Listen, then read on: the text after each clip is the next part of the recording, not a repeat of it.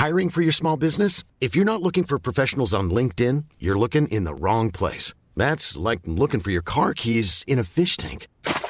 LinkedIn helps you hire professionals you can't find anywhere else, even those who aren't actively searching for a new job but might be open to the perfect role. In a given month, over 70% of LinkedIn users don't even visit other leading job sites. So start looking in the right place. With LinkedIn, you can hire professionals like a professional. Post your free job on linkedin.com slash people today. L'Entertainment Lab by Newton Studio, c'est le podcast 100% Brain Entertainment. Créatifs, responsables de marque, directeurs de plateformes technologiques, Pure Players Entertainment et Communicant 3.0 nous partagent leur point de vue sur l'avenir des marques et du divertissement à l'ère digitale. Ce podcast est animé par Alexis Ferber.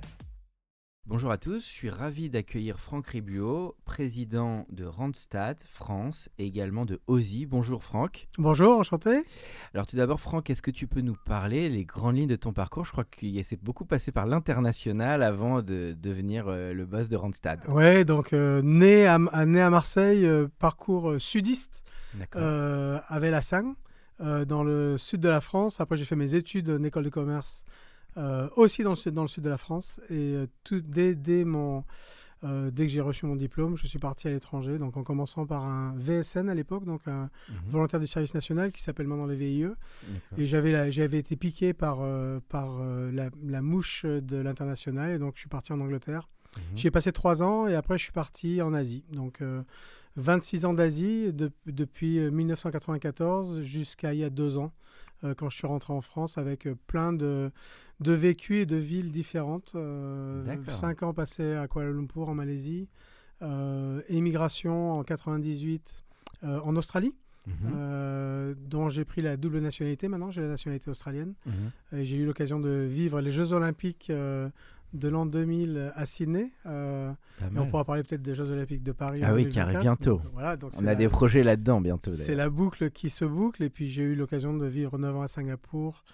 Et un petit peu de temps à Hong Kong, un peu au Japon, un peu euh, D'accord. euh, en Chine. Et, le premier job c'était en Angleterre, tu disais. En hein Angleterre, oui. C'était où exact C'était à Londres Euh, j'étais à Londres, j'étais à Londres. Et c'était dans... alors donc tu as commencé dans quelle entreprise au départ? Donc j'ai commencé dans le recrutement, Dans le euh, parce que j'ai recrutement. commencé pour le groupe Adeco. Donc Mhm. euh, c'est encore une autre boucle qui se reboucle. Euh, j'ai fait 9 ans chez Adeco, 3 ans en Angleterre, 5 ans en, en Malaisie, et euh, puisque j'avais commencé la filiale euh, malaisienne, qui était toute euh, nouvelle, et que j'ai reprise alors qu'elle était toute nouvelle. Et, euh, et ensuite euh, j'ai basculé sur un poste de direction des opérations euh, à Sydney, quand j'ai eu, ma, quand eu ma, ma double nationalité.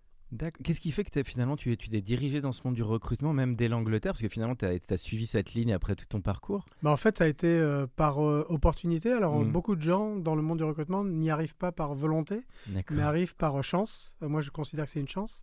Euh, j'ai eu l'occasion de faire autre chose que du recrutement, parce que j'ai fait 9 ans chez Adeco. Et après, je suis parti euh, pendant 14 ans dans le monde du, euh, du consulting, donc dans quelque chose de complètement différent, qui était autour de la mobilité internationale et de, et de la... euh, de- des redressements de redressement de société, etc., etc. Donc j'ai fait des choses différentes pendant 14 ans, mais toujours plutôt dans l'humain. Euh, mais ça, D'accord. c'est quelque chose. Donc, je, je dirais peut-être que la, le pilier central de ma carrière a été plutôt l'humain. Euh, Bah c'est oui. ça qui m'intéresse beaucoup. Qui est au cœur de ton activité. Oui, et puis qui m'intéressait avant de commencer à travailler, puisque. Tu avais fait des études. ah, C'était commerce pur ou tu avais fait des études de Commerce. sciences humaines Non, Non, non, commerce, mais euh, quand on est président du bureau des élèves, ou quand je Ah, pense qu'on fait des études au euh, BDE. de sciences humaines, donc j'ai ouais, ouais, j'ai fait bureau des, bureau des élèves, euh, j'ai fait bureau des sports, j'étais délégué de classe Ah, avant. euh, bien. Tu avais déjà toujours- cette fibre, toujours euh, cette fibre, équipe. Alors, tu as eu ce parcours dans l'univers du recrutement. Donc, aujourd'hui, Randstad, donc, qui est, j- j'imagine, le grand challenge, puisque ça fait 8 ans que tu es le, le- le patron de cette entreprise. Euh, ça veut dire comment s'est fait la bascule entre l'international et le retour sur Non, la donc en France fait, non, non, donc en fait, j'ai été euh, patron de la zone. euh, j'ai été recruté alors que j'habi- j'ha- j'habitais travailler à Singapour. Ouais. J'ai été recruté pour aller reprendre la filiale de Randstad en Australie. D'accord. Et donc j'ai commencé il y a 8 ans et demi en reprenant uniquement la, la filiale. Euh, je voulais moi rentrer en, en Australie puisque ma femme et mes enfants Mhm. habitaient là-bas. Et moi j'ai travaillé à Singapour, donc je faisais des allers-retours toutes les trois semaines. Et puis au bout d'un moment, je me suis dit, ça fait quand même un petit moment que tu fais ça, il faudrait quand même que tu rentres à la maison. Et, euh, et donc j'ai dit à ma femme, bah voilà, j'aimerais bien rentrer. Et, au même moment, euh, j'ai été chassé pour, euh, pour le boulot de Randstad. Ah, donc je suis arrivé en me disant, c'est très bien, je vais reprendre un pays euh, dans un monde que je ne connaissais plus, que je pensais plus reconnaître, qui était le recrutement. Euh, et, Je croyais que euh, tu allais dire la France. le- ça, ça aussi, ça aussi. ça, c'est on- le recrutement. On, on y reviendra. Oui. Mais, mais donc voilà, j'ai repris l'Australie.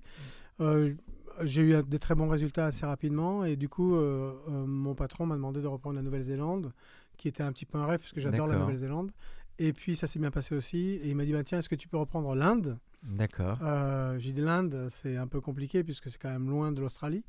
Euh, il m'a dit non, non, mais on, a besoin de toi pour l'Inde. Donc j'ai repris l'Inde et puis après j'ai récupéré euh, Singapour, Hong Kong et la Malaisie. Donc je me suis retrouvé patron de la zone Asie du Sud-Est, Inde, Pacifique Mhm. pour, pour Randstad. Et il y a deux ans et demi, euh, euh, deux ans, pardon, euh, juste au début du, euh, du Covid, Oui. on m'a demandé si je voulais reprendre, revenir en France. Et donc après 20, euh, oui, 20, euh, 29 ans à l'étranger, euh, 20, euh, oui, 29 ans à l'étranger, j'ai, je suis arrivé en France et atterri le 17 mars, donc le deuxième jour du premier confinement. Oula. Ah oui, et j'ai pris mes fonctions le 25 euh, mars. un bon Donc, retour en France. Voilà, donc j'ai pris le, le groupe en virtuel et euh, voilà depuis. D'accord, donc euh, oui, parcours euh, très très intéressant. Alors si on va sur Randstad, justement, est-ce que tu peux nous en dire un peu plus Cette Oui, entreprise, sa nationalité et un peu son ADN, comment elle se distingue, tu dirais, dans l'environnement des, des, des- des entreprises de recrutement? D'accord, donc on est, on est, euh, on est connu bien sûr pour l'intérim et Mhm. particulièrement en France puisque pendant très longtemps les activités des grands acteurs de l'intérim étaient cantonnées à cette activité-là. Euh, mais ce qui est moins connu, c'est qu'en fait, on est les plus gros euh, recruteurs aujourd'hui du marché. Donc, on a plusieurs marques. On a une marque, la marque Randstad, bien sûr. On a la marque Expectra, qui est spécialisée dans le recrutement de cadres. D'accord. euh, et de cadres intermédiaires, je dirais. On a une marque qui s'appelle Appel Médical qui euh, se spécialise, comme son nom l'indique, Mhm. euh, sur le, métier de la santé, à la fois dans l'intérim, dans la vacation et aussi dans le recrutement. Sujet chaud de société. Exactement. Mhm. Euh, et c'est bien d'être dans ce, dans ce domaine-là actuellement. On, on a, on a vraiment de la chance Mhm. d'être au cœur en fait, de ce, de ce réacteur-là. Euh, on a aussi des activités euh, d'art placement qui sont sous Mhm. la marque euh, Rise Smart, qui est en fait mon ancien métier, donc euh, restructuration d'entreprise, accompagnement de gens qui perdent leurs emplois. Mhm. Et puis on a tout un tas d'autres activités dans le monde de- du consulting. Et une, chose qui est un, peu spécifique à Randstad, c'est qu'on a aussi un job board, donc Mhm. le job board Monster, qui Mhm. est assez actif en France et donc, donc qui est aussi dans mon périmètre. Ici, donc on a des activités vraiment variées. Et quand je rajoute à ça mon autre casquette, Oui, Ozzy. qui est d'être le patron d'Ozi. Donc là, je suis le patron des activités monde euh. Et donc, Ozi est une société d'ingénierie et de consulting dans le- la transformation digitale. Ah bien. Et là, on a euh, à peu près donc, euh, trois, un peu plus de C'est à 3000. quel âge Ozzy? Ok, euh, Ozzy a- Ah, Je ne connais pas la date de naissance d'Ozi en France, mais euh, je peux. C'est plus récent que on a- Randstad. Ouais, ouais, ouais. Euh, Randstad, Randstad a plus de dirais 60 ans. Plus de 61 60 ans quand même, d'accord. Et né dans Euh, quel pays, Randstad Euh, en Hollande. En Hollande, Pays-Bas. On a Amsterdam nos 60 ans l'année dernière. On devait faire une grande fête Ah. pour fêter les 60 ans, puisqu'on on a l'habitude de fêter tous les 5 ans la naissance de la société. Mais l'année dernière, le Covid a, a fait que la fête n'a pas pu se faire. Aïe. Le siège est à Amsterdam. à Amsterdam. Amsterdam. Tu y vas souvent euh, J'y suis pas allé depuis deux ans. Depuis deux ans. Euh, D'habitude, on y va, j'y allais à peu près deux fois par an. D'accord. Et donc Ozzy, euh, donc une branche de donc à peu près 8000 digital. personnes, 8000 personnes de transformation digitale et euh, tout ce qui est engineering. Donc, on est très fort sur certains métiers, beaucoup sur la, connecti la connectique et la connectivité des, euh, des voitures, par exemple, des, des, des- des objets. euh, D'accord. euh, on est très fort dans l'aéronautique. Donc, on a certains Métier plus métiers plus technologiques. Plus techniques, ouais. Et alors toi qui, donc, qui est dans cet ADN de- d'entreprise sur le recrutement, quels sont les challenges de ce type d'entreprise et qu'est-ce qui distingue un peu de d'autres types d'entreprises de ce sorte Bah, C'est l'humain. Donc en fait, quand, quand mes amis me demandent ce que je fais toute la Mhm. journée ou quand mes enfants me voient euh, mettre des photos euh, sur LinkedIn où je suis dans un stade avec euh, ou que je suis déguisé, j'ai pas honte de, de tout ce que je fais au, au travail. Euh, ils me disent mais qu'est-ce que tu fais papa toute la journée? Et je dis bah écoute en fait je suis comme un entraîneur de rugby dans un dans une euh, dans un dans un vestiaire et je motive les gens en fait pour suivre euh, une certaine voie et vraiment ce qui est moi, ce qui me plaît, en fait, Mhm. Bah, ce qui me plaît dans cette industrie, c'est que justement, tout se joue grâce à l'humain. Mhm. Alors, on parle beaucoup de digitalisation, on parle beaucoup Mhm. d'outils euh, pour faire son travail, et ces outils sont hyper importants pour devenir de plus en plus efficaces. Mais euh, ils ne doivent jamais faire oublier le fait qu'au au- au bout du bout, euh, c'est un business humain. Ce sont des décisions qui sont qui sont hyper humaines à apprendre et c'est des éditions humaines pour nous, puisqu'on aide des gens à chercher un autre emploi, on, on aide des gens qui ont perdu leur emploi, Oui. Donc au pire moment de leur carrière, pour pouvoir leur faire retrouver un autre emploi euh, quand on fait de l'art placement. Euh, on, on fait plein de choses qui, sont, qui ont vraiment du sens. Et on le fait euh, en se disant, passion. on peut avoir un impact. Ouais, on peut Mhm. avoir un impact, un vrai impact sur euh, la carrière d'une personne. On peut avoir un vrai impact sur la vie une- des gens, un, mauvais choix. l'économie, oui. Et ça, c'est ce que je dis souvent à mes consultants. C'est, vous savez que quand vous êtes là et que vous allez aider Alexis à prendre un bon, un bon job, pour les 10 prochaines années ou les 15 prochaines années, ça va peut-être être le secteur d'activité dans Mhm. lequel il va rester ou l'employeur avec lequel il va rester. Mais si vous lui faites prendre une mauvaise décision, c'est aussi quelque chose qui va faire tâche euh, dans, dans son passé. Ça veut dire que donc il y a cet aspect conseil qui est très important, personnalisé pour la personne. Euh, si tu peux expliquer un peu le détail un peu du modèle économique et de la proposition de valeur, parce qu'effectivement, on a parfois l'impression des cabinets de recrutement qui sont très rapides et faut tout de suite placer les gens et un côté parfois un peu industriel ouais. qu'on a vu chez chacun de- des cabinets. Comment réussir à faire ce côté, comme tu dis, personnalisé et très humain et presque d'accompagner les gens dans leur vraie vocation en fait? Oui, ben, je, je vais revenir là-dessus. En fait, si ça te gêne pas, je vais, euh, Mhm.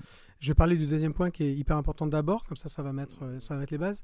Je pense que la digitalisation et, et, l'infor- et tout ce qui est informatique, tout ce qui est système, euh, tous les réseaux sociaux, etc., ont, ont largement pollué Ah oui. euh, la qualité du recrutement. En fait, ce qui se passe aujourd'hui, c'est qu'on est inondé par un, par un nombre de personnes qui, euh, bah, qui, sont, qui trouvent très facile en fait, de, de dire euh, oui, je postule, je postule, je postule, je. C'est postule. du zapping quoi. Et qui, euh, et qui oublie, euh, et qui oublie en fait euh, Le fond de la le démarche. Fond, le fond de la démarche.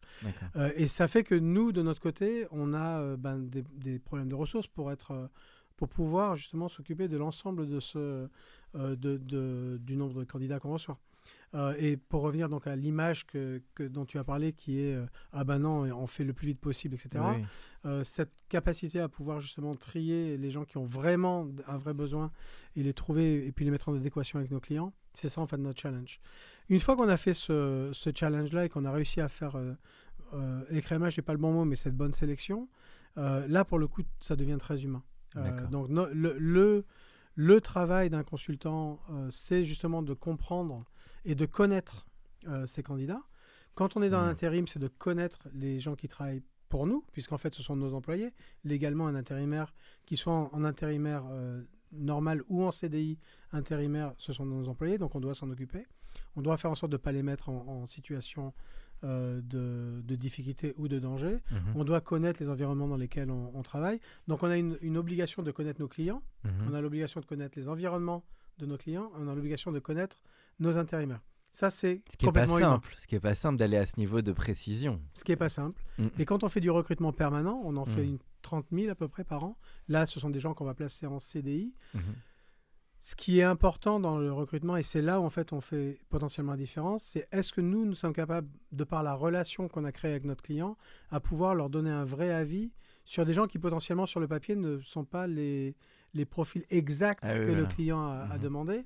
Et là où on voit nos bons recruteurs, ce sont des gens qui justement ont cette capacité à pouvoir influencer euh, bah, leurs contacts en leur disant écoute, Mhm. euh, je sais ce que tu recherches exactement, mais fais-moi confiance. Je connais aussi ton entreprise et ton environnement. Cette personne-là, sur le papier, elle n'est pas exactement ce que tu Mhm. recherches, mais par contre, je peux te dire qu'elle va être super pour euh, ce, que tu, ce que tu veux, etc. etc. Donc Et d'avoir un des- peu d'imagination et de se et- projeter Et de la quoi. confiance. Et Donc, imagination, projection et confiance. C'est-à-dire que les gens doivent venir vers nous en se disant, OK, si je donne mon, mon job à Franck, ben je sais que Franck, il a mes intérêts euh, à cœur et qu'il va tout faire, en fait, pas pour me donner euh, la première personne qui passe, mais justement le bon profil euh, qui aura du sens pour moi et pour mes équipes.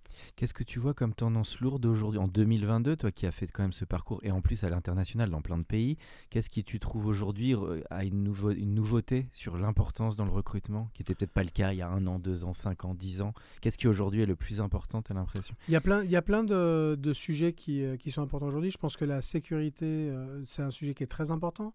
La capacité de mettre les gens dans des environnements qui sont, euh, quand on parle de, de, de gens qui travaillent dans des milieux industriels ou Ah oui. semi-industriels, est-ce qu'on est toujours au taquet en termes de sécurité? Mhm. Pour moi, ça c'est hyper important parce que le, la sécurité physique est la première chose qui impacte la vie des gens. hein, pour qui a coup. été accentué par la crise Covid. Est-ce que ça, tu as dû, tu l'as vu aussi, cette histoire des, des cas, des machins, parce que là, ce qui est allé dans tous les Ouais, sens, ouais, ça a beaucoup désorganisé les entreprises, ça, Sans- on, on le, vo- on le voit, on le voit ensemble, on le voit aussi avec euh, ben, les, les hauts et les bas qui sont euh, dus à, à de- tous- tous les problèmes qu'on a dans, dans l'approvisionnement. Donc, euh, on, on peut avoir des sociétés Ah qui oui, sont dans le rush Ou pendant les une semaine et livraisons. que, voilà. Parce que vous rush, faites tout ça, semaine. les livraisons intérim, c'est ce- des genres Euh, de. non, on fait pas forcément. ça. Ce sont généralement des beaucoup d'auto-entrepreneurs qui font ça et on n'est pas du tout dans le monde de l'auto-entrepreneuriat. L'intérim, tu le définis sur quel secteur d'activité en priorité, tu dirais Donc, sont- y, en a, il y en a par- de l'intérim, il y en a partout, il y en a dans tous les secteurs. euh, mais donc, et peut-être pour revenir sur la tendance, Oui. ça répondra en fait à cette Oui. question. Euh, les tendances, c'est qu'en fait, euh, ce qu'on voit, c'est de plus en plus de, de flexibilité dans les modes d'emploi, euh, mais avec des statuts qui sont très différents. Donc, Mhm. on, on voit, on voit dans le monde ancien, Mhm. dans le monde il y a euh, 40 ans, euh, on voyait des gens en CDI et des gens en intérim. Mhm. Dans le monde d'aujourd'hui, on voit des gens euh, en alternance, en intérim, En, en, auto-entrepreneur, en, indé- en- en- exactement, en indépendant, en freelancer, en CDD. En. Donc en fait, le, le panel Beaucoup plus euh, large. est, lar- est beaucoup plus large. Et nous tous, moi, toi, nos collaborateurs, vont peut-être passer dans leur carrière par plusieurs euh, modes de, de, de travail, alors que dans le passé, Mhm. c'était toujours le même. On était en Alors ça c'est important ce que tu dis parce que ça fait écho aussi beaucoup à le- la période qu'on a traversée. Les gens se retrouvent chez eux, il y a le télétravail, il- les équipes doivent garder les gens motivés dans une période qui est lourde. Tout ça, ça fait aussi changer les gens dans leur rapport au travail, d'avoir aussi plus de liberté, de flexibilité. Euh, Est-ce que tu peux parler de ce sujet qui est très dur pour une entreprise? Il faut à la fois communiquer des valeurs, en même temps on a demandé à pas mal de gens de rester chez eux, donc ça les relie moins à une entreprise. Il y a des grands groupes qui ont même décidé de télétravail ad vitam aeternam, presque des grands groupes américains. Co- comment tu as vécu ça et qu'est-ce que tu en as sorti comme aussi comme euh, tendance pour le, de constructive pour l'avenir en fait? Moi, je reste persuadé que le travail, c'est quelque chose où on doit créer des communautés. Euh, je, je- je suis pour le télétravail. co- J'ai Mhm. connu. L'avantage que j'ai eu, c'est qu'en Asie, je pratiquais le télétravail depuis très longtemps et mes équipes pratiquaient le télétravail beaucoup plus que, que la France, qui était un peu plus rigide de ce côté-là. Donc, ça n'a pas été un gros choc, en fait, pour moi. D'ailleurs, quand j'ai commencé, euh, mes, mes, euh, tous mes collaborateurs me disaient Mais tu es super fort avec. Mhm. euh, avec Google Meet parce que c'est toi qui peux mettre tout le monde sur, sur, mute, etc., etc. Et donc je disais, mais vraiment, tu te débrouilles bien. Je suis ouais, mais je le fais en fait depuis hyper longtemps. De par les distances avec lesquelles on travaillait nous, basé en Australie, on est loin de tout. hein, donc un bureau peut être à 800 km l'un de l'autre. Donc on, on faisait beaucoup de choses à distance et on avait bien l'habitude. Et en Asie, euh, on avait aussi l'habitude de faire ça. Donc je pense que euh, il est très important de créer un sens commun et de Mhm. créer une histoire commune. Moi, j'ai utilisé des tactiques qui étaient les, qui étaient les miennes, qui sont ce qu'elles sont, mais qu'elles ont des mérites, elles ont des inconvénients. Mais par exemple, j'ai extrêmement personnalisé mon, mon rôle avec des vidéos toutes les semaines. Ah, Donc, je faisais des vidéos avec euh, des fois déguisées, des fois pas. J'ai mis. euh, oui, ma d'amener un peu de famille, fun là-dedans quoi, c'est ça. ouais, pour que les gens me connaissent. Qui est et- pas un côté trop français, qui est plus un côté anglo-saxon que France. Enfin, Je sais pas. de l'ex- Je, je- oui, c'est ce que les gens disent, mais. Peut-être euh, c'est l'image de l'extérieur par rapport à des groupes français plus établis. Peut-être ça bouge avec des personnes comme Ouais. toi, mais, mais, Mais toi, tu as eu un dit, parcours c'est- atypique aussi. Ouais, je me suis dit, ben, moi, je veux en fait faire aux gens ce que j'aimerais qu'on me fasse euh, si j'étais coincé chez moi. euh, et j'aimerais bien connaître qui est mon patron. Ça permet de faire passer des messages en et, et de faire passer des messages, mais en même temps de se dire, ben, ok, euh, c'est quoi. oui, exactement. Parce qu'en fait, le, manque d'humain et le manque d'humanisation fait que on peut se poser des questions sur euh, qu'est-ce qui va se passer demain? Est-ce que la société va prendre des décisions Ah oui. euh, dont je vais, euh, dont je vais Pâtir. etc., etc., etc. Donc ça, c'est la première chose. Mhm. La deuxième chose, c'est de considérer tout le monde euh, comme étant des employés de la société. Alors moi, chez Randstad, on a des consultants externes qui viennent, Mhm. des gens qui s'occupent euh, bah, de la, notre réception, elle est externalisée, euh, le- le- l'électricité, le, chauffage, tout ça, c'est externalisé avec des gens qui, euh, mais Mhm. qui sont sur site chez nous. Et pour moi, Ils ça, font ce sont partie des gens qui des font murs. partie Ouais. euh, de, de nous parce qu'en fait, ils nous représentent. Donc les traiter exactement de la même manière. Donc un respect et, des fournisseurs et des parties prenantes aussi de Exactement. l'entreprise. Exactement. Ça, c'est ça, c'est hyper important. Euh, et puis après, c'est euh, faire quand c'est possible du physique. Donc, j'ai passé énormément de temps euh, dans nos agences pour que les gens se rendent compte qu'en fait, je n'étais pas un acteur qui était embauché le week-end parce que je faisais les vidéos le, dimanche pour les diffuser le lundi. Donc j'étais pas un acteur qui était embauché juste le dimanche pour, pour faire une vidéo le lundi matin, mais qu'en fait j'existais vraiment et que la personne qui le rencontrait quand euh, je passais dans les bureaux, etc., était la même en fait que celle qui faisait un peu des fois le clown Mhm. euh, en vidéo. euh, parce que ça, ça humanise. Et, euh, et ce que je dis, et je pense ça a du, vraiment du sens dans beaucoup de cas, Mhm. c'est que dans un bateau, on a tous un rôle. Dans Mhm. une société, on a tous un rôle. Et souvent, on met des barrières en fait entre ces rôles-là. Mais moi, je n'existe pas en fait sans les gens autour de moi. Eux auraient du mal à exister sans des gens comme moi qui essaient de mettre une direction. Et Mhm. on a tous un peu un rôle différent. Mais à partir du moment où on se respecte tous, bah, ça se passe bien. Et ça, c'est quelque chose qui, euh, pour l'instant, marche et est bien reçu. Donc la clé, c'est beaucoup d'avancer dans le même bateau et que les gens euh, bah, ont le sentiment aussi d'accomplir quelque, d'accomplir quelque Ouais. chose et que l'entreprise se développe. Donc c'est le travail sur les valeurs. Est-ce que ça, tu le vois souvent chez tes clients J'imagine. Bah, c'est ce Ben, qui donne motive aussi des écoute, futurs moi, candidats. et- J'ai eu la chance, en fait, de. Alors là, encore une fois, c'est une chance. J'ai eu la chance de commencer chez Randstad euh, en Australie, donc très très loin de, du siège de Randstad, où on n'avait pas les parts de marché Mhm. que Randstad peut avoir euh, euh, en, Hollande, en France, etc.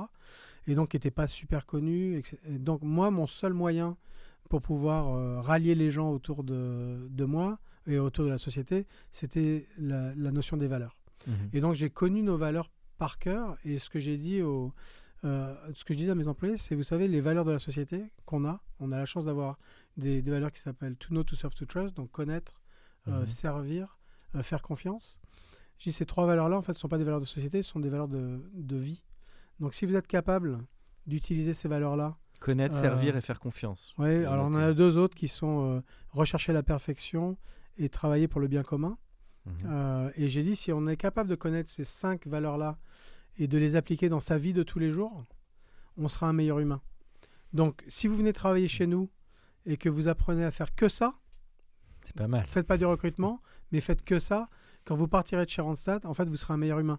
Parce que la réalité d'aujourd'hui, c'est que pourquoi vous avez des amis? Ben, On a beaucoup d'amis parce qu'on les connaît, parce qu'on leur fait confiance, euh, parce que euh, on les suit, parce qu'on a toujours envie en fait de les amener avec nous, etc. etc. Et en fait, toutes nos Mhm. facettes de la vie, elles sont comme ça.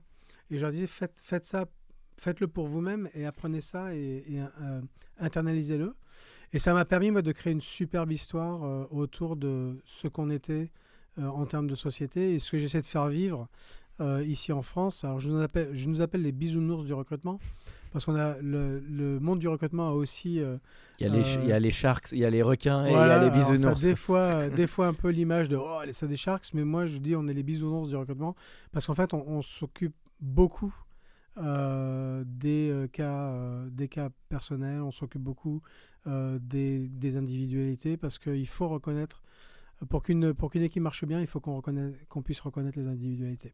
Donc il faut des droits et des devoirs. Mhm. J'ai fait une vidéo il y a 15 jours sur la bienveillance Mhm. euh, au sein d'entreprise parce qu'on en parle beaucoup de la bienveillance Ça fait un peu tarte fois, à la crème. Ça fait tarte à la crème. Et dans, et dans ma vidéo, en fait, j'ai dit on n'arrête pas de me balancer, euh, texto, j'ai dit comme ça, on n'arrête pas de me balancer des mots tarte à la crème, euh, bienveillance, bienveillance, bienveillance. Donc, moi, je vais vous donner, je vais en parler une fois et j'en parlerai, Alors, tu as et je n'en parlerai plus. C'était quoi ton speech? Mais par contre, euh, je vais vous dire ce que c'est que la bienveillance euh, selon euh, Franck Ribot. Et donc voilà, j'ai expliqué qu'il y avait des droits et des devoirs, que la bienveillance, c'était pas de donner aux gens qui gueulaient le plus ce qu'ils voulaient, mais c'était de donner à tous de la liberté. Euh, et que dans le cadre de cette liberté-là, Mhm. en étant le plus fair possible, le plus euh, juste possible, eh ben, on allait faire en sorte que tout le monde allait, euh, tout le monde allait s'y retrouver. Euh, C'était qu'on ne pouvait pas se permettre euh, de euh, d'être libre comme l'air sans rendre des comptes, mais qu'en fait, il fallait pouvoir rendre des comptes et il fallait avoir des résultats pour justement avoir l'ensemble de ce dont on, de ce qu'on voulait, ce qu'on voulait avoir, etc., etc. Donc ça a duré, ça a duré cinq minutes euh, et euh, je terminais par une, une Citation. citation philosophique. De qui, vas-y C'est en voix? Ouais, j'en- j'en- J'en ai utilisé deux, mais elle était longue, donc euh, non, je les ai plus là en tête là exactement. mais- D'accord, d'accord. Ouais, donc tu es beaucoup sur l'humain et le, le profond. Ouais, et- parce que moi, c'est ce que j'aime. hein. Donc, euh, donc euh, Qui n'est pas toujours simple dans une entreprise, parce que comme tu viens de le dire, il faut concilier, bah, par exemple, un épanouissement, une liberté, et puis à un moment, bah, la difficulté d'une entreprise, c'est qu'il faut avancer, il faut des résultats, il faut de l'efficacité. Et donc c'est tout ce dilemme qui est pas simple pour des managers et des employés. Ouais, mais on, on est, surtout- on, a, on a la chance, dans notre, alors je, je parle de notre secteur, Mm. qui est un secteur de service, et je sais que dans un monde qui n'est pas un monde de service, la- la- les dynamiques des fois peuvent être un peu différentes, mais dans un monde de service, euh, plus on s'occupe des gens, Mhm. et plus on a des résultats. C'est ce qu'a dit Richard Branson, t'as vu? Ah. Soigner, euh, C'est vrai? que j'avais rencontré, Ouais. il, a soigné vos employés, Il va falloir que je me fasse pousser les cheveux. soignez vos employés et ils soigneront votre business. J'ai lu c'est clair. cette phrase que j'ai trouvée, euh, qui, est très simple, hein, mais que j'ai lue il y a deux jours, et j'ai trouvé ça assez fort. Ah, mais c'est vrai, si on, Et- si on, a, si on a des gens euh, comme ça, c'est... c'est à la fois simple et après c'est dans la dans les dans la vie c'est pas facile parce que quand euh, voilà il y a de l'enjeu il y a- parce que il y a la théorie évidemment puis après il y a la pratique il peut y avoir de la pression etc et mais après c'est réussir à, à peut-être le vivre euh, bien pour Ouais, alors je le vis managers. bien parce que je suis bien dans ma peau. T'as l'air donc, bien. euh, Ah donc bon, bah euh, voilà. en fait... euh, et il tu l'enseignes à tes managers aussi Ouais, donc je dis, euh, il faut avoir une conception du temps. La, la raison pour laquelle souvent dans le business on vit mal les situations, c'est qu'on se met des, pré- des, des pressions, euh, des fois personnelles, hein, euh, Oui. sur des pressions de temps.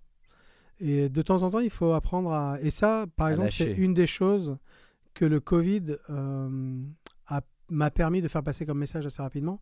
C'est que quand le Covid euh, est arrivé, donc moi j'arrive tout nouveau Mhm. en France, Mhm. 29 ans que j'avais pas été là, confinement ça t'a Voilà. calmé direct Exactement, donc enfermé à la maison et puis en plus euh, sur des calls de crise tous les jours euh, Ouais. sur qu'est-ce qui va se passer et euh, mais mais changement de décor je ne devrais pas le dire dans un podcast mais sur, non mais certains calls c'est intéressant pour les gens sur certains calls je ne comprenais rien du tout de ce qui se passait puisqu'on parlait avec plein de Mhm. d'acronymes euh, de trucs qui se passent en France avec euh, dans notre business euh, etc et je, comprends rien. Et en plus j'étais euh, sur Google en même temps. Heureusement qu'il y a Google pour essayer de prendre ces acronymes et, les et trouver en fait les...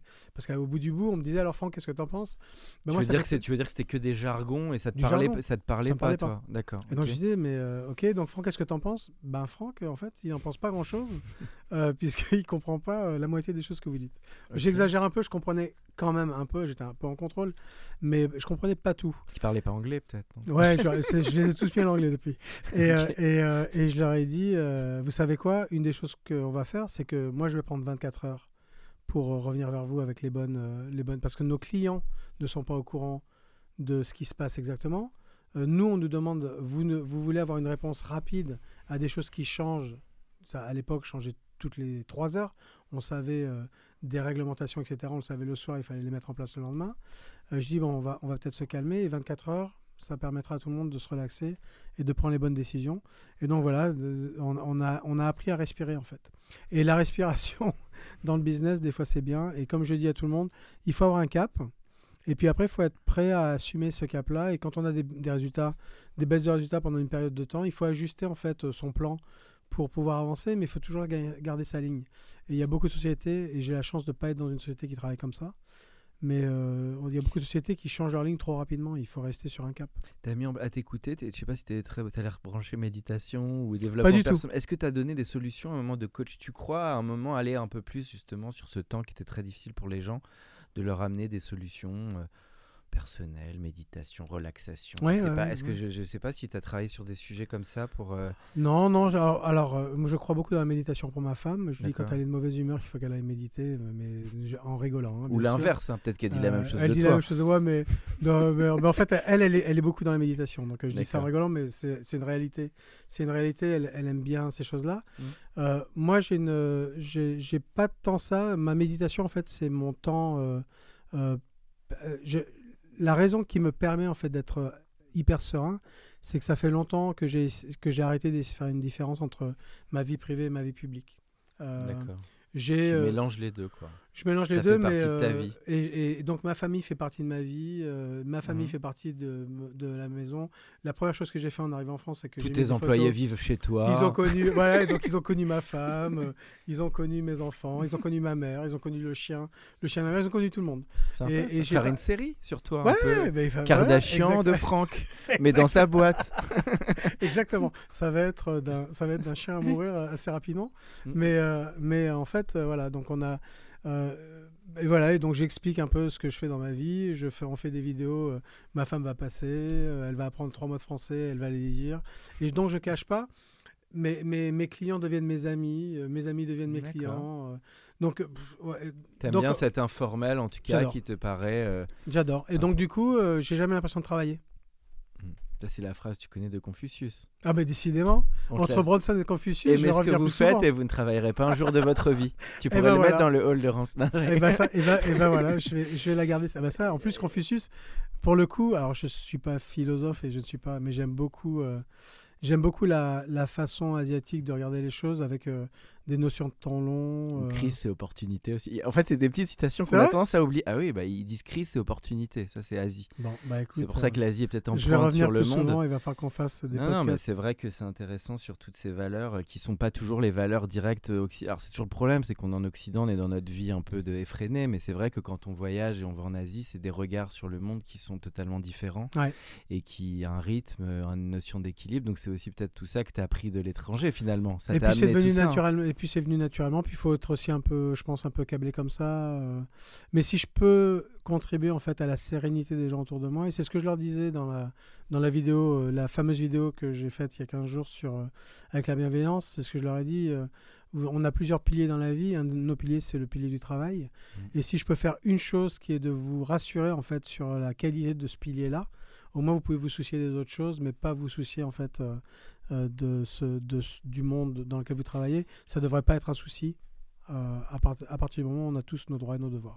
Donc tu encourages aussi beaucoup de ces recrues à voyager, à faire des VIE, à, à se déplacer. Évidemment, travailler à l'international, ça donne un regard qui est beaucoup plus riche. Moi, je, Euh, moi, j'y crois vraiment. ouais. Ouais. Est-ce que comment tu peux encourager ça euh, pour, euh, dans tes recrutements? Ou est-ce que peut-être même tu peux nous dire ce que toi, as, comme tu as fait plein de pays, ce que tu as, ce que as gardé de chaque pays Peut-être en termes d'apprentissage Ça peut être intéressant. Ouais, ouais, mais ce que, ce que j'ai, ce gardé déjà, c'est qu'il faut jamais, euh, il faut jamais traves- travestir, pardon, qui on est.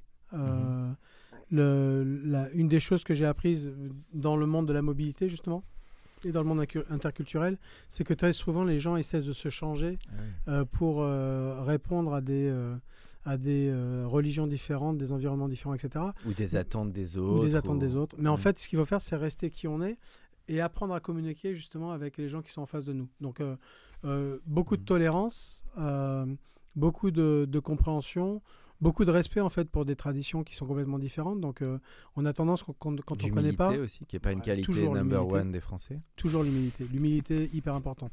J'ai utilisé la carte de l'humilité très souvent quand j'étais à l'étranger, quand je voulais faire passer des messages. Pourtant, disais, tu étais français, vais- c'était Là, compliqué. justement, je vais faire. Justement, je vais être un petit peu arrogant, donc je vais prendre mon petit côté français. Euh, et ça passait super bien. Mais donc l'humilité, c'est hyper important. euh, la, la capacité à pouvoir respecter les autres. Oui. Voilà, donc toutes ces choses-là, on apprend au fur et à mesure. Et ça, ça permet ap- après de d'apprécier les environnements dans lesquels on est. Donc euh, souvent, on me pose la question où est-ce que tu as préféré vivre? Mhm, Alors j'ai des préférences, bien sûr. J'adore Sydney parce que j'adore la ville. mhm. J'adore les Australiens parce qu'ils sont hyper simples. Euh, mais j'ai adoré, euh, j'ai adoré tous les endroits où j'ai vécu. Et, et ma mère me dit que j'ai pas de cœur parce qu'à chaque fois que je passe devant un endroit où j'ai où j'ai vécu, elle me dit Oh, Ça te manque pas Kuala Lumpur? Oh, Ça te manque pas encore? Je dis Mhm. Non, ça me manque pas parce que chacun a été une super expérience et m'a apporté quelque chose de différent. Et après, bah, je suis passé à autre chose. Donc euh, voilà. Et alors ton regard positif sur les Français, parce que je crois qu'on en a besoin, on est toujours un peu dans une sinistrose à se plaindre tous. Qu'est-ce que toi, de- ayant fait le tour du monde dans tous les pays, tu trouves les grandes forces des Français qui peuvent les amener peut-être beaucoup plus loin que ce qu'ils pensent Ouais, je suis hyper positif en fait Mm. sur euh, quand je vois quand je vois alors je suis hyper positif sur la jeunesse. Je trouve que Mm. les jeunes euh, euh, sont, ont beaucoup de ressources. Mm. Euh, quand on leur donne une- des bonnes missions et qu'on leur donne quelque chose qui est bien défini et qu'on s'occupe d'eux, euh, et ben ils donnent le meilleur d'eux-mêmes. Donc euh, je suis assez- je suis très positif en fait.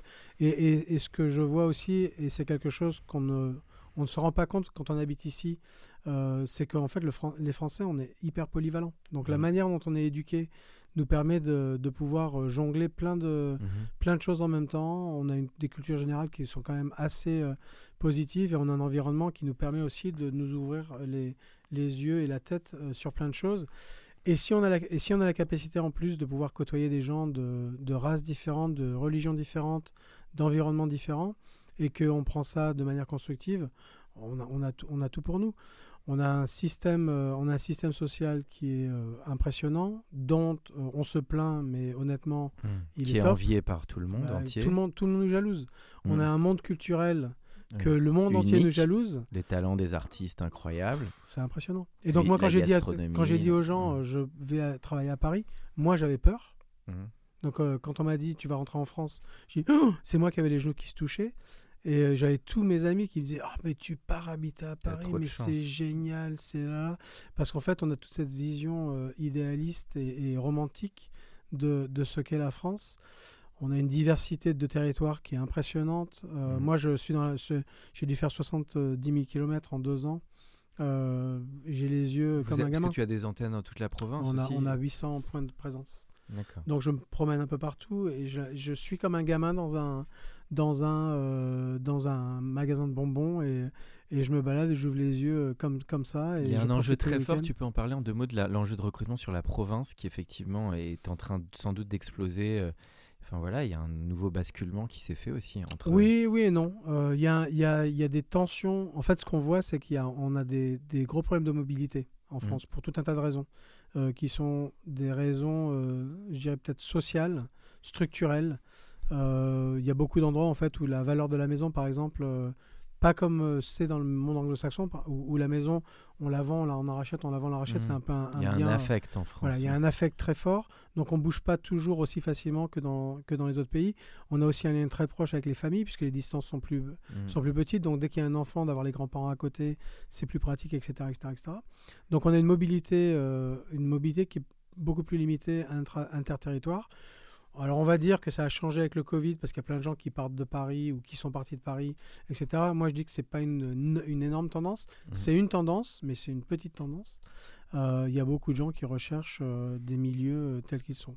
Donc, donc en fait, il y a, y, a, y a quelques changements. Ce qu'on voit, c'est on a des problèmes de mobilité. Là, je ne parle plus de mobilité de région à région, mais des mobilités de gens qui peuvent aller au travail à Mhm. 15-20 km. Pas de permis de conduire, pas de façon de, se- de, de- de bouger. Et ça, ça, peut être, ça, ça c'est très compliqué dans le développement. Et après, euh, on voit des, des régions qui ont été, particulièrement en période Covid, euh, en espérant que le Covid ne se passera plus, euh, mais on a des, des régions qui se sont spécialisées dans certaines industries. Et quand l'industrie s'arrête, ben, la région euh, tous. Donc euh, ça, c'est compliqué. Quelques mots sur le storytelling, parce que bon, là on a une discussion sur tout le volet humain et recrutement, mais on est sur l'Entertainment Lab qui va Ouais. parler des nouvelles techniques de C'est communication. là où il faut que je chante la narra- Ah, tu peux Ah, si franchement tu veux nous chanter une chanson euh, en Ah, anglais, les prenez Beatles, Ouais. ah bah n'hésite pas, ouais. on, on sera client. hein. On l'a pas eu encore de la part d'un patron d'entreprise, mais on va lancer des challenges. Euh, le... euh, non, tu as parlé tout à l'heure de comment tu utilisais le storytelling par rapport aux petites vidéos, à comment demain, en fait, le storytelling peut être au service d'une communication interne, parce que ça c'est intéressant pour les auditeurs patrons ou managers de cette période Covid. Voilà, comment toi tu vois ce sujet de, de- de storytelling et comment tu t'en sers toi au quotidien dans ton activité? Ce que j'aime bien, c'est en fait raconter une histoire, euh, une histoire qui se tienne et qui a un, un début, un milieu, une fin. Euh, et donc, euh, pour l'année 2022, j'ai pris trois mots euh, qui sont ambition, action, émotion. Mhm. Donc, euh, ce que je dis à mes équipes, c'est euh, est-ce qu'on a de l'ambition? Est-ce que vous avez une ambition personnelle? Euh, Est-ce que vous avez une ambition personnelle qui permettra, et aussi bien, et, et tout ça aussi bien dans le monde Mhm. pro que dans le monde perso. Donc, est-ce que vous avez une ambition qui vous permet d'avancer? Qui, par le, pour le coup, l'en- l'ensemble de vos ambitions individuelles va faire que l'ambition du groupe, de la société, quand vous êtes dans le monde professionnel, va nous permettre d'avancer à nous aussi. Est-ce que vous avez, c'est bien d'avoir une ambition, mais si vous n'avez pas un plan d'action, ben ça avancera pas. Donc, est-ce que vous êtes capable de mettre des actions en face de vos ambitions pour pouvoir justement y arriver et toujours avoir une, une idée de vous dire si mes actions ne sont pas suffisantes pour arriver Mhm. au résultat que je veux, est-ce que je suis capable et suffisamment Mhm. intelligent rapidement d'adapter mes actions pour justement. Donc euh, l'agilité un peu, qui est devenu le mot-clé quand même. voilà. C'est un autre Enfin, mot comme bienveillance qui oui, revient qui tout le est temps. un peu tarte à la crème, mais euh, effectivement. Et après, c'est les émotions. Est-ce que, euh, est-ce que on est tous euh, euh, sans zéro émotion ou est-ce qu'on est capable justement de, créer des émotions pour nous Ouais. et créer des émotions pour autour de nous?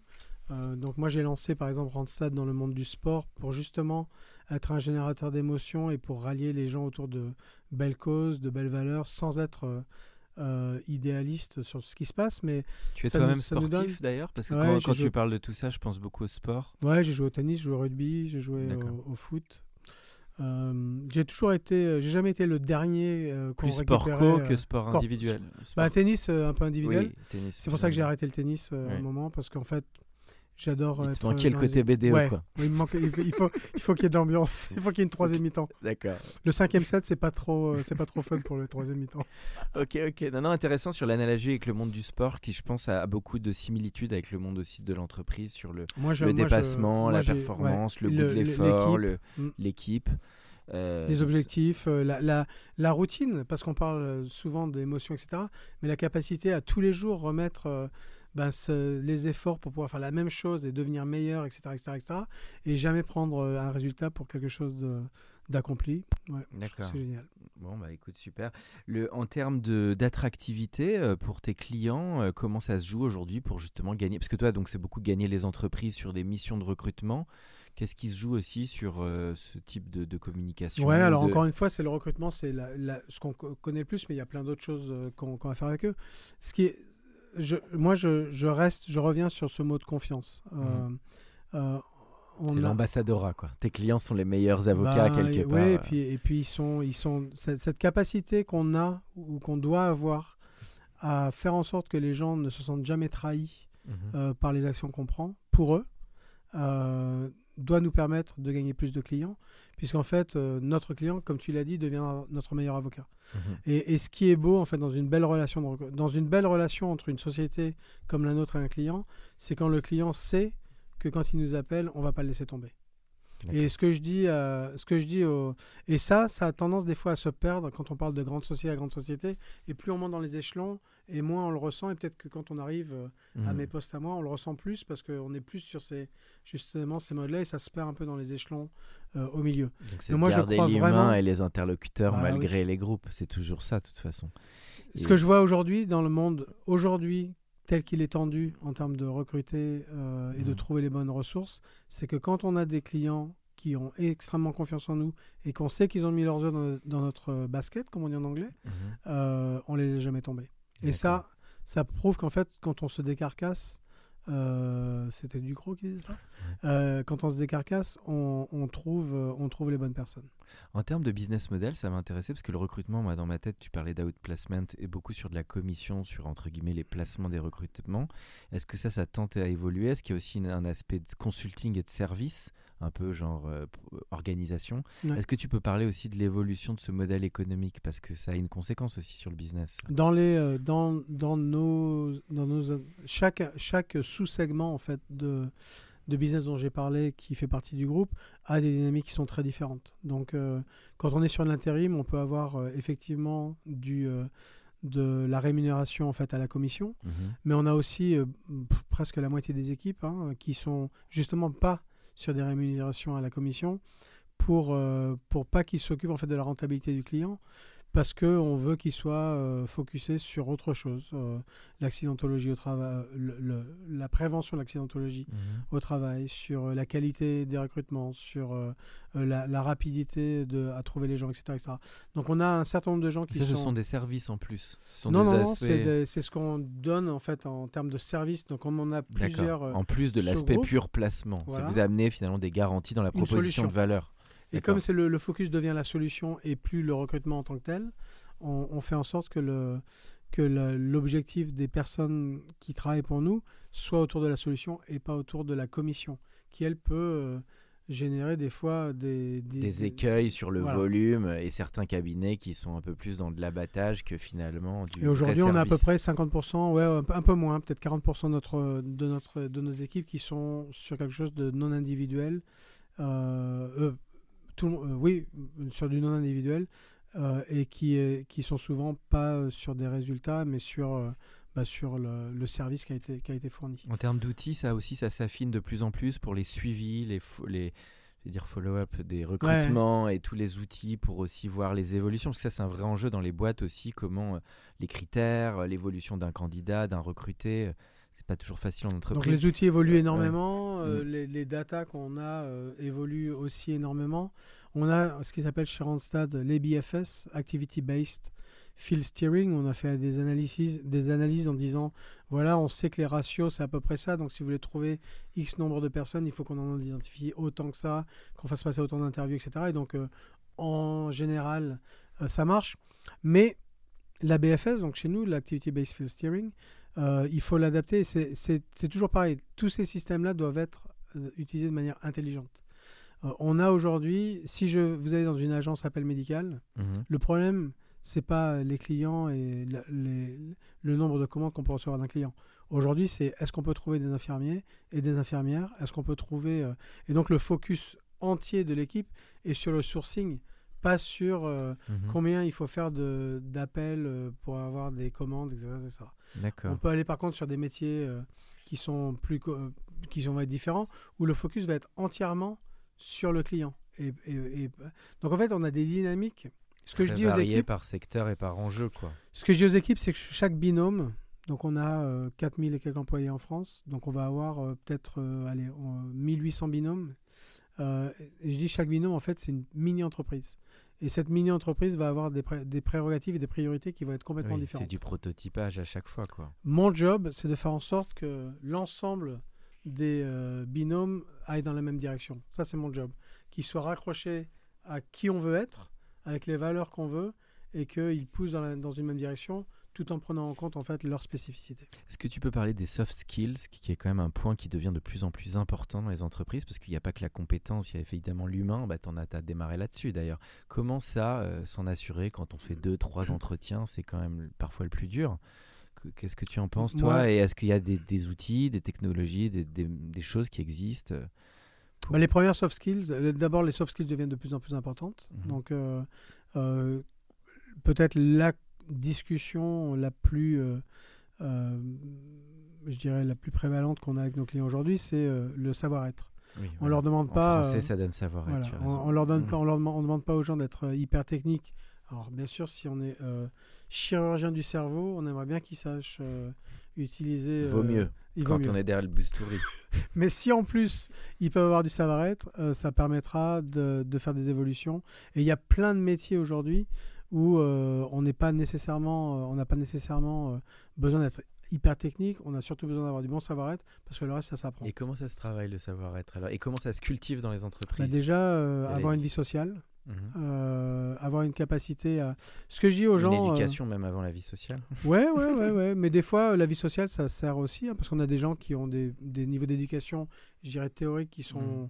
Qui sont pas très élevés mais qui par contre sont très bons en fait dans la, dans la capacité à fédérer les gens autour d'eux ou communiquer etc donc euh, moi je ne juge pas trop euh, ces choses là et, et, et, ce qui est important, c'est l'isolement qui fait du mal en t'écoutant, c'est ça qui est dur. Ouais, ouais. Je pense que je pense que l'isolement n'aide pas euh... vu la désolé, je refais encore une petite citation, mais j'avais vu, c'était une statistique, je crois, de Harvard qui disait que sur le bonheur, c'est effectivement la qualité des interactions avec euh, et la diversité, amis, famille, entreprise, qui fait finalement l'épanouissement d'une personne. Un des plus beaux jeux que j'ai fait dans ma mm. vie, c'est peut-être un des moments euh, clés peut-être dans ma carrière.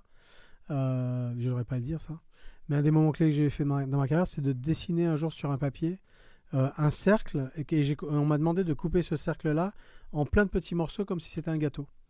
Et on m'a dit, bah maintenant tu vas mettre tous les rôles que tu joues dans ta vie euh, dans chacun des morceaux de gâteau que tu, as. Dans quel cadre tu as fait ce jeu? Ça, fait un peu psy ton truc. Ouais, mais c'était une, c'était une, c'était, je, je, me souviens plus. C'était dans le cadre de un truc de développement personnel. D'accord, d'accord, Donc on m'a dit voilà, tu fais ça, tu fais ce cadre-là. oui, tous les rôles qu'on joue dans une vie. Voilà, quoi. donc tes amis, euh, tes fils, euh, tes pères, tes cousins, euh, tes patrons, tes coach de sport, tes président du BDE, tes blablabla. Tu fais tous tes hmm. rôles en fait. Et après, la deuxième question, c'était note-toi sur chacun des rôles ah, avec 0 au milieu et 10 à l'extérieur sur le cercle. Euh, ça a été le moment le plus. Qui t'a beaucoup euh, fait réfléchir. Ah, mais C'était il y a combien de temps ça? Euh, Une dizaine d'années. Ça, c'est intéressant pour les auditeurs parce que je pense que chacun pourrait se faire l'exercice. Et, et, honnêtement. Qui n'est pas simple, évidemment. Et c'est là, en fait, que je me suis rendu compte que ben, j'étais peut-être pas le meilleur fils que je pourrais être. Parce que ben, j'habitais en Australie, ma mère était en France et que je l'appelais une fois tous les mois. Euh, et donc, quand je me suis mis une note en tant que fils, ben, je me suis pas mis une bonne note. Et du coup, je me suis dit, ben, il va falloir que j'appelle un peu plus souvent, etc., etc. Et après, je me suis posé la question pour toutes les choses en fait que je faisais dans ma vie. Dis donc, on va passer Euh, des coups de fil après ton Ouais, podcast. ouais, ouais, ouais, non, mais euh, j'espère, j'espère que je peux aider euh, certaines personnes. Non, mais c'est vachement, à- c'est très profond ce que tu viens de dire. Moi, ça, ça fait, c'est très fort et, et je trouve ça fait beaucoup. Alors, je vais parler d'un film parce que j'adore le cinéma. Ça fait beaucoup écho à Un jour sans fin, qui est un film que j'adore de Bill Murray, d'ailleurs, qui a une inspiration. Ah, qui fait toujours la même. il euh, revit la même journée et je trouve que ce film est très fort parce que effectivement chacun est dans ses journées et puis bah on fait des actes souvent pour soi et tout ça et c'est comment bah on va faire des choses pour les autres et c'est finalement là où à la fin il tombe vraiment amoureux c'est qu'il a alors c'est poussé parce que la dernière journée il, rattra- il rattrape l'enfant il va sauver le mec dans la Ouais. rue en lui filant le SDF son sandwich mais c'est vrai que Mais il est à c'est- 10 sur 10 sur tous ses rôles. Ça lui prend 3 ans pour arriver à 10 sur 10 sur la même journée. Ouais. Et je trouve que ce film est très fort, un côté un peu bouddhiste, mais très euh, profond. Mais voilà, qui est donc c'est très intéressant. Mais ce que je, tu- je- moi, je- ça, moi, ça m'a, ça m'a marqué, euh, ça m'a marqué. Et, et quand je parle avec mes équipes, je leur dis euh, très souvent de faire cet exercice-là parce que ça, m'a vraiment marqué. Et, et de temps en temps, je me le refais le petit exercice pour être sûr que bah, je tombe pas dans mes notes. Parfait. Alors on finit, on est sur la dernière partie du podcast. Euh, On va aller un peu plus sur le terrain de l'entertainment. Est-ce qu'il y a, tu peux nous parler de films qui t'ont marqué, de séries ou de musique euh, qui t'accompagnent, euh, voilà, plus dans le monde de la création ou un livre, ça peut être aussi. euh, Ouais, donc dans la musique, euh, dans la musique, ce qui m'accompagne, c'est, euh, alors ça va montrer mon âge, mais je suis un énorme fan de Elton John. ah ouais. Énorme fan de qui est Genesis. revenu à la goût du, rou- du, du- à la goût Ouais, du ouais, jour. il y a eu un remix ouais, assez connu. Oui. Bah, je l'ai vu en concert peut-être 4 ou 5 fois. D'accord. Euh, je suis un tu fan plus, de euh, Genesis. Tu es euh, plus Elton John que Queen? Ouais.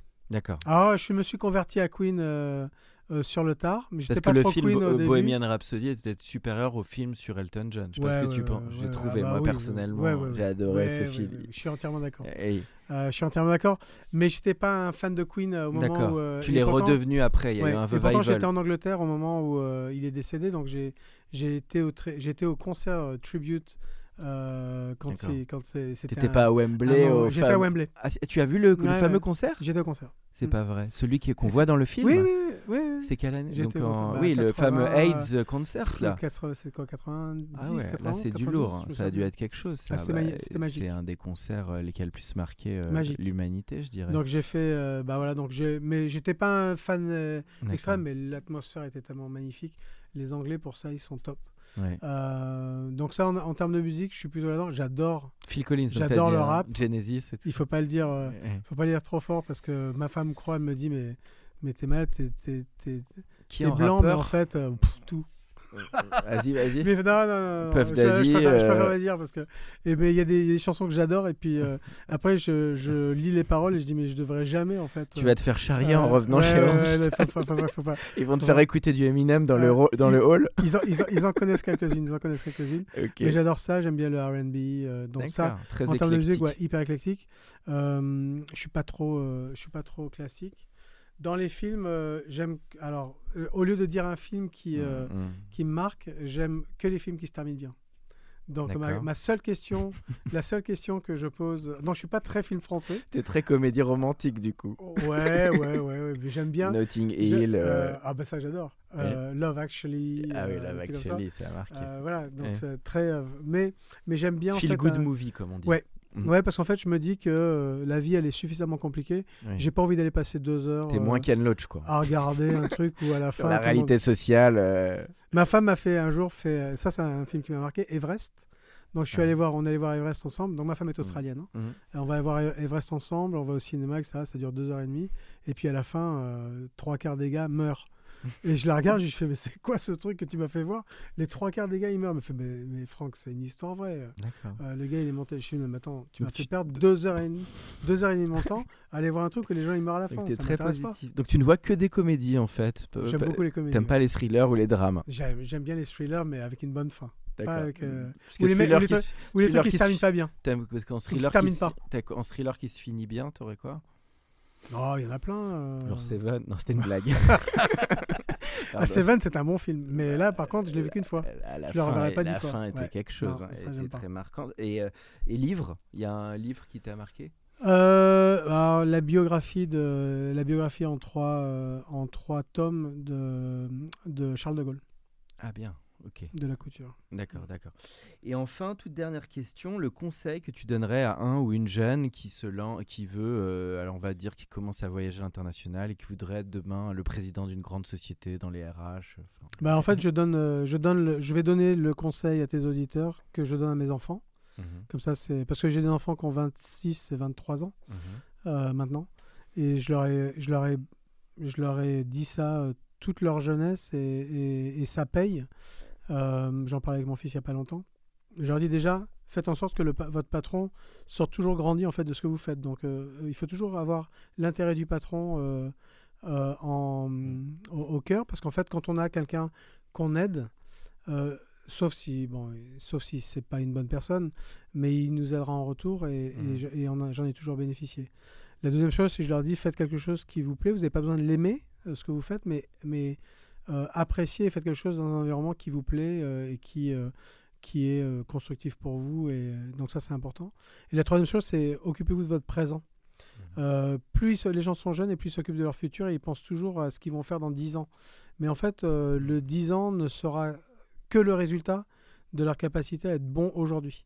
Donc euh, j'ai dit aux gens, occupez-vous de votre présent, parce que votre présent va définir en fait votre futur, euh, au lieu de toujours réfléchir à... Et moi, j'ai toujours, me suis toujours appliqué ça.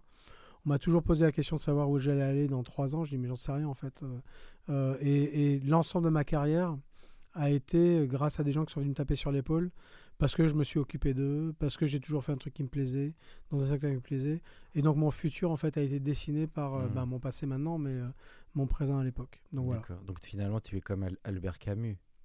Ah, tu, mais, mais tu aimes bien les citations. euh, Forcément. revenir, il euh, faut que je revienne. euh, Bah, c'est la vraie générosité envers l'avenir consiste à tout donner au Ouais. présent. mais je suis. Moi, je l'ai déjà dit dans un podcast, mais je la redis Ah parce, que, parce que je l'aime bien. C'est une de mes top 5 ah, mais celle-là, je l'adore, je vais la retenir et je vais la ressortir. Euh, Bon, écoute, merci beaucoup Franck et c'était, on était ravis de t'accueillir pour le podcast. Merci beaucoup. Pour ceux qui sont encore avec nous, merci de nous avoir écoutés. Pensez à aller mettre une note au podcast dans la section notes et avis sur Apple Podcast. Cela nous ferait énormément plaisir et nous permettrait de continuer à faire grandir ce podcast consacré au Brain Entertainment. À bientôt pour un nouvel épisode.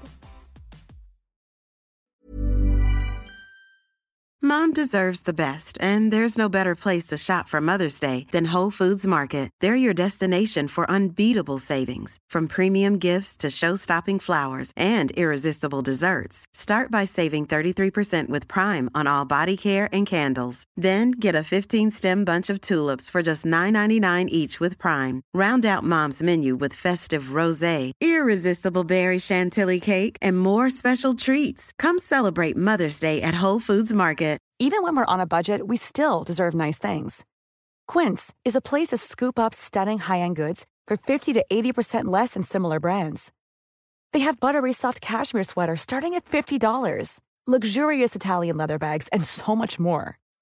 Plus, Quince only works with factories that use safe, ethical, and responsible manufacturing. Get the high-end goods you'll love without the high price tag with Quince. Go to quince.com/style for free shipping and 365 day returns.